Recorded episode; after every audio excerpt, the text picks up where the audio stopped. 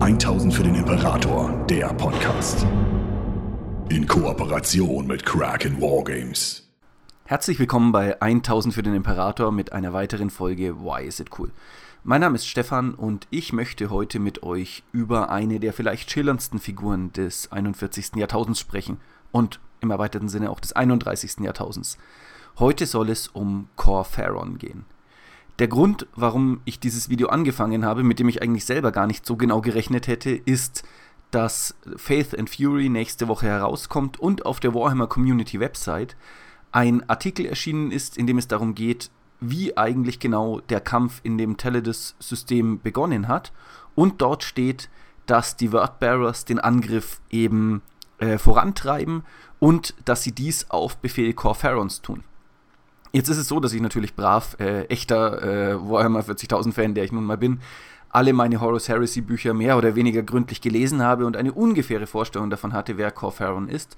Aber um ähm, jetzt den aktuellen Lore mehr folgen zu können und auch so ein bisschen Gefühl dafür zu kriegen, gegen wen meine Black Templar da eigentlich antreten werden, habe ich mich einmal intensiv mit Corpharon beschäftigt und möchte euch heute vorstellen, warum diese Figur ziemlich cool ist und äh, ein würdiger Heretiker, den man mit dem Kettenschwert durchbohren sollte.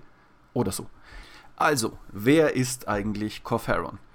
Das Wichtigste, was man über ihn wissen muss, ist, dass er so ungefähr um die Zeit herum, als äh, die Einigungskriege über Terra tobten, auf dem Planeten Kolchis aufgewachsen ist, der grundsätzlich von einer starken religiösen Kaste geprägt war. Corpharon wird allerdings aus dieser Religion ausgeschlossen, weil er beginnt von vier Göttern zu reden, die ähm, seit Beginn der Zeit da waren und, äh, wir erraten es natürlich völlig korrekt, schon von Beginn an die Götter des Chaos anbetet. Corpharon wird mit einer kleinen Splittergruppe dieser, ja, äh, ketzerischen Religion in die Wüstengebiete getrieben und stößt dort auf Lorga Aurelian, der damals noch ähm, gerade eben aus den Genlaboren des Imperators gestohlen ein junges Kind ist. Äh, Corpharon sammelt Lorga auf und zieht diesen groß, wobei eigentlich in den frühen Jahren keine wirklich enge Vater-Sohn-Bindung entsteht, sondern Corpharon Lorga, dessen Potenzial er natürlich früher kennt, weil Lorga ein Primarch ist, benutzt und manipuliert, um ihn als eine Art Werkzeug zu verwenden. Corpharon äh, verbringt auch relativ viel Zeit damit, Lorga zu züchtigen, was sogar so weit geht, dass er ihn nach einer kleineren Auseinandersetzung körperlich disziplinieren lassen und schlagen lassen will, aber Corpharons Männer weigern sich und meutern gegen Corpharon. Lorga allerdings, ähm, der hier die Möglichkeit hätte, seinen Peiniger loszuwerden, erschlägt stattdessen die, die meuternden Leute um Corpharon herum und rettet damit sein Leben. Ab diesem Moment wird die Beziehung der beiden deutlich besser. Corpharon und Lorga stehen mehr auf einer Stufe, wobei eigentlich langsam aber sicher schon sich deutlich herausstellt, dass Lorga derjenige ist, der das Sagen hat. Corpharon wird zu einer Art, ähm, ja, Gesandten Lorgas, jemanden, der sich um alle weltlichen Dinge kümmert, während Lorgas sich immer mehr um die religiöse Seite dieses Konfliktes kümmert und auch immer mehr beginnt, ähm, den Machtkampf um Kolchis und diesen, diese religiösen Brutzentren auf dem Planeten aufzunehmen. Gemeinsam erobern Corpharon und Lorga Kolchis und zerschlagen die religiösen Kulte, die dort aktuell herrschen, um sie durch Corpharons Ideen zu ersetzen. Dabei geht das eine ganze Weile lang gut, aber ähm, irgendwann im Verlauf der nächsten Jahre beginnt Lorga zunehmend Visionen zu haben, wie ihm ein goldener Gigant erscheint und beginnt eine eigene Religion, die von einem Gott spricht, zu entwickeln und betet damit so irgendwie schon den Gott Imperator der Menschheit an, oder zumindest den Imperator der Menschheit, äh, je nachdem, wie man es sehen möchte, während Corpharon weiterhin an diesem Vierglauben festhält. Es kommt, wie es kommen muss es entsteht erneut ein religiöser Konflikt auf Kolchis, wo man sich mittlerweile schon dran gewöhnt hat, dass da irgendwie Religionskonflikte ausbrechen. Und diejenigen, die an die vier Götter glauben, kämpfen gegen, den, gegen die ähm, Gefolgsleute Lorgas mit dem Eingott glauben. Corpharon bleibt dabei aber an Lorgas Seite, obwohl er insgeheim weiter die Chaosgötter anbetet.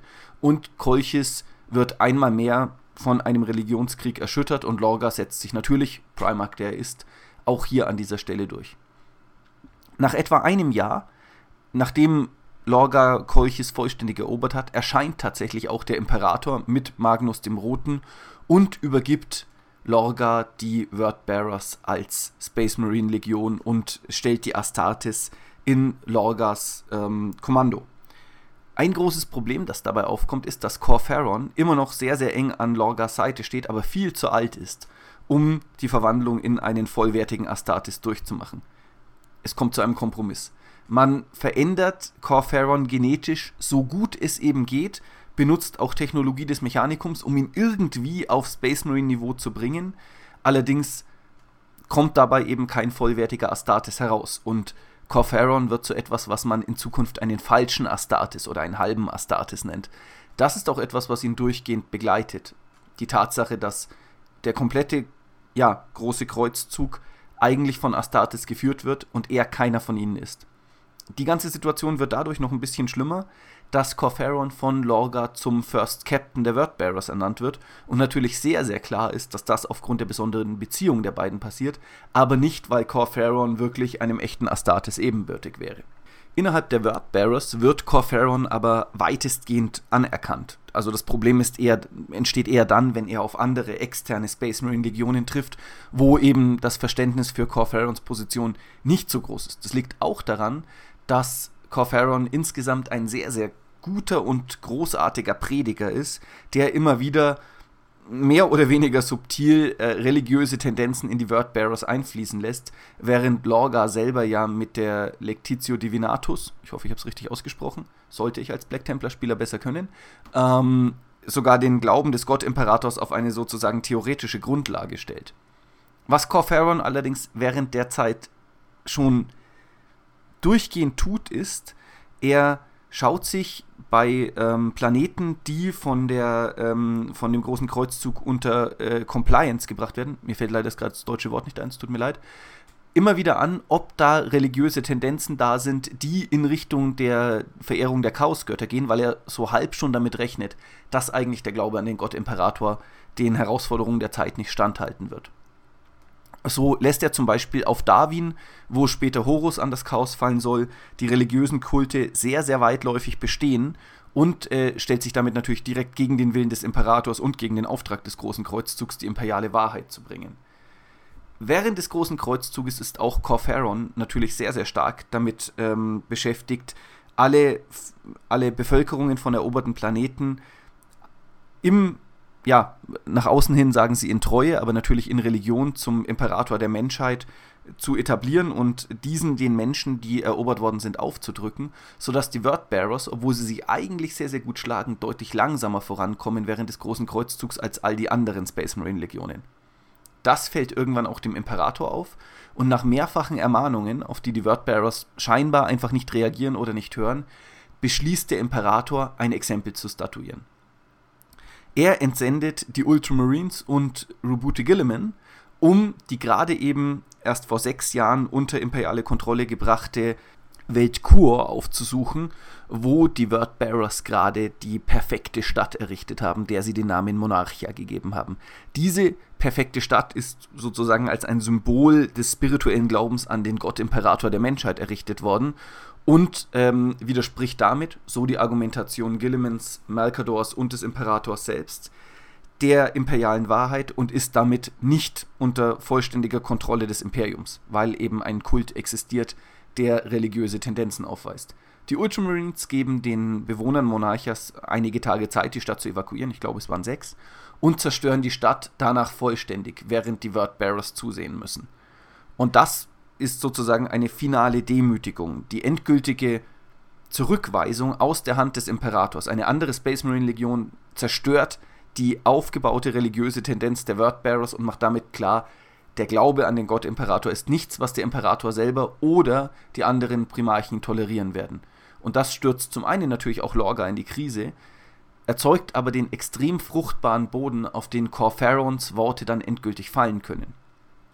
Mm, hier muss man, glaube ich, erwähnen, dass es neben Corfaro noch eine andere sehr, sehr bedeutende Figur innerhalb der Wordbearers gibt, nämlich den dunklen Apostel Erebus. Der ist auch ja, ein Schüler der dunklen Götter oder ein glühender Anhänger derselben, aber er und Corferon sind sich in ganz, ganz vielen Dingen nicht einig und äh, streiten vor allem permanent um das Ohr Lorgas und auch um die Gunst der dunklen Götter. Was als nächstes passiert, ist, dass die Legion der Wordbearers nach und nach vollständig an das Chaos fällt und diese mit Hilfe der Logen den Glauben an die Chaosgötter auch in anderen Space Marine Legionen verbreiten. Natürlich gerade und ganz prominent in den Lunar Wolves, die dann später zu den Sons of Horus werden sollen, aber auch in ähm, anderen Space Marine Legionen, die zu diesem Zeitpunkt gerade äh, eng mit ihnen zu tun haben. Der nächste Moment, wo Corferon wieder ganz, ganz stark in den Fokus äh, tritt, ist bereits nach dem Dropside Massacre und nach den Schlachten um Istvan, wo er dann den Auftrag bekommt, anstelle Lorgas selbst Rache an den Ultramarines für die Vernichtung Monarchias zu nehmen. Auf dem Planeten Kars führt Corferon selbst den Angriff auf die von nichts wissenden und nichts ahnenden Ultramarines an und beginnt ein Massaker an den Astartes äh, dieser Legion zu verüben. Dabei ist Corferon selber vor allem daran interessiert, Roboute Gilliman endgültig ähm, auf die Seite des Chaos zu ziehen oder zu töten, überschätzt sich aber auf dem Höhepunkt der Kämpfe selbst und wird von dem Primarchen der Ultramarines durch die Brust geboxt. Das scheint irgendwie ein ja, bleibendes Thema zu sein, dass irgendwelchen Leuten durch die Brust geschlagen wird. So oder so, Roboute Gilliman zerstört eines der zwei Herzen Corferons. Offensichtlich hat er das doch bekommen, obwohl er kein vollwertiger Astartes ist. Und zwingt ihn zum Rückzug. Erebus flieht und versucht mit seinem Flaggschiff in den Warp zu entkommen, wird aber von der McRage's Honor verfolgt und ähm, während die beiden sich eine Verfolgungsjagd leisten, versucht Erebus ähm, seine Flucht und äh, die zwar weitestgehend stattgefundene Vernichtung der Ultramarines, aber eben nicht einen vollständigen Sieg, doch noch ähm, in einen sozusagen vorweisbaren Triumph zu verwandeln und attackiert die Ehre von McRage, äh, McCrack, McCrack, Entschuldigung, ähm, dahingehend, dass er ähm, versucht, die Ultramarines und das Flaggschiff zu zerstören, scheitert aber auch daran und muss schließlich mit dem Verlust seines eigenen Flaggschiffs selber in den Warp entkommen, wo er dann auf dem Planeten Sicarus entkommt. Der ist eine Dämonenwelt inmitten des Auges des Schreckens und dort erscheint ihm dann ein dämonischer Gesandter, der ihm anbietet, dass wenn er jetzt sein Leben selbst opfert, die anderen Wordbearer, die ihn begleiten, an der Seite von Lorga Aurelian gegen Terra ziehen können. Erebus ignoriert dieses Angebot, tötet den dämonischen Gesandten und bleibt auf Sicarus. Und dieses wird dann im Verlauf ähm, der Horus Heresy und der Niederlage Horus auf Terra auch zur Heimatwelt der Wordbearers. Nach der Horus Heresy wird Corferon zu einer der entscheidenden Figuren und zu dem Hohepriester der Wordbearers und es gelingt ihm immer wieder, seine Position auch zu verteidigen, gerade eben auch im direkten Konflikt mit Erebus. So, das ist seine Geschichte. Und die zentrale Frage ist ja jetzt, warum ist es eigentlich großartig, dass es um diese Figur geht oder warum ist sie cool? Da wäre zum einen mal der interne Konflikt, der in Corferon liegt. Er ist eben kein Space Marine, kein Astartes, sondern er ist ein normaler Mann, der letztlich auf einer Hinterwäldlerwelt, die halt das Glück hatte, dass Lorga dort abgestürzt ist, ähm, als normaler Mensch mit einem Primark in Berührung zu kommen. Wäre ihm das nicht passiert, wäre, ja, hätte man wahrscheinlich nie von ihm gehört. Und dieses Schicksal, diese Tatsache, dass er ja letztlich Glück hatte in Kombination mit äh, der Tatsache, dass man das Beste versucht hat, um ihn zu einem vollwertigen Astartes zu machen, aber das gescheitert ist, gibt dieser Figur eine gewisse Bitterkeit, eine gewisse, ja, ähm, Dramaturgie in sich, die macht dass er natürlich einen wesentlich, wesentlich höheren Antrieb hat, sich im Kampf gegen andere Space Marines zu beweisen. Dazu kommt, dass Corferon ja aus seiner Sicht heraus die ganze Zeit recht hatte. Er hat von Anfang an an die vier ersten Übelgötter, wie auch immer man es nennen will, an die Chaosgötter geglaubt und hat diesen Glauben die ganze Zeit hochgehalten und ist damit eine der letztlichen Triebfedern der Horus Heresy. Ohne Corferon und das Pech oder ja, vielleicht haben die Chaosgötter auch Lorgas Absturz auf diese Welt gelenkt. Ähm, das ist ja nicht ganz klar. Wäre es nie zu Horus Heresy gekommen. Es war Corferon, der erst Lorga pervertiert hat und dann im erweiterten Sinne sogar Horus. Und nicht nur Horus, sondern mit den Kriegerlogen, die er zusammen mit Erebus errichtet hat, dann auch Stück für Stück für Stück die anderen Space Marine Legionen. Und diese Unzufriedenheit im, gegen den Imperator, die dieser natürlich unabsichtlich erzeugt hat, indem er Monarchia hat vernichten lassen und die Ultramarines als eine Art Bestrafungsinstrument verwendet hat, das hat Corferon sehr, sehr stark in die Karten gespielt. Die ganze Geschichte, dass Corferon als eigentlich profaner Mann, der irgendwie mit ein paar wenigen Gefolgsleuten durch die Wüste zieht, bis zu der Wurzel allen Übels, die den Fall des Imperiums und äh, das langsame Verrotten in den Zustand, in dem man es heute kennt, eigentlich hervorgerufen hat, finde ich persönlich eigentlich eine wunderschöne Geschichte. Denn am Ende, also wunderschön im Sinne von, sie ist natürlich schrecklich und schlimm, aber es ist ein dramaturgischer Kunstgriff, den ich sehr mag.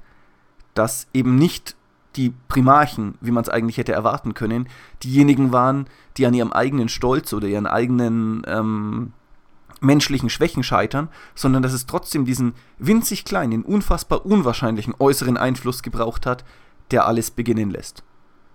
Das ist das eine. Das andere ist, dass äh, Corferon für mich und für Imperiumsspieler wahrscheinlich überall, genauso wie Erebus, ein wahnsinnig großartiges Hassobjekt ist. Also ich erinnere mich noch sehr, sehr gut daran, wie ich auf diese Figur während des Lesens der Horus Heresy zunehmend mehr Frustration und fast schon so eine Art hilflose Wut entwickelt habe, während ich diese Bücher gelesen habe und immer mehr gemerkt habe, wie ich immer genervter davon wurde, dass so viele Leute auf diese Figuren reinfallen. Und gerade Corferon natürlich mit seiner Arroganz und seinem, seinem widerlichen Verhalten ähm, da auch einfach eine wunderbare Plattform dafür bietet oder eine wunderbare Leinwand dafür, den ganzen Hass und die, den Zorn darüber, dass es ja eigentlich hätte klappen können, das Imperium zu errichten und zu dem Utopia zu machen, das der Imperator wollte, ähm, ja, einfach auf diese Figuren zu richten. Ganz, ganz besonders großartig finde find ich, gelingt das in dem Buch ähm, Betrayal at Cars. Ich habe leider gerade auch den deutschen Titel wieder nicht da.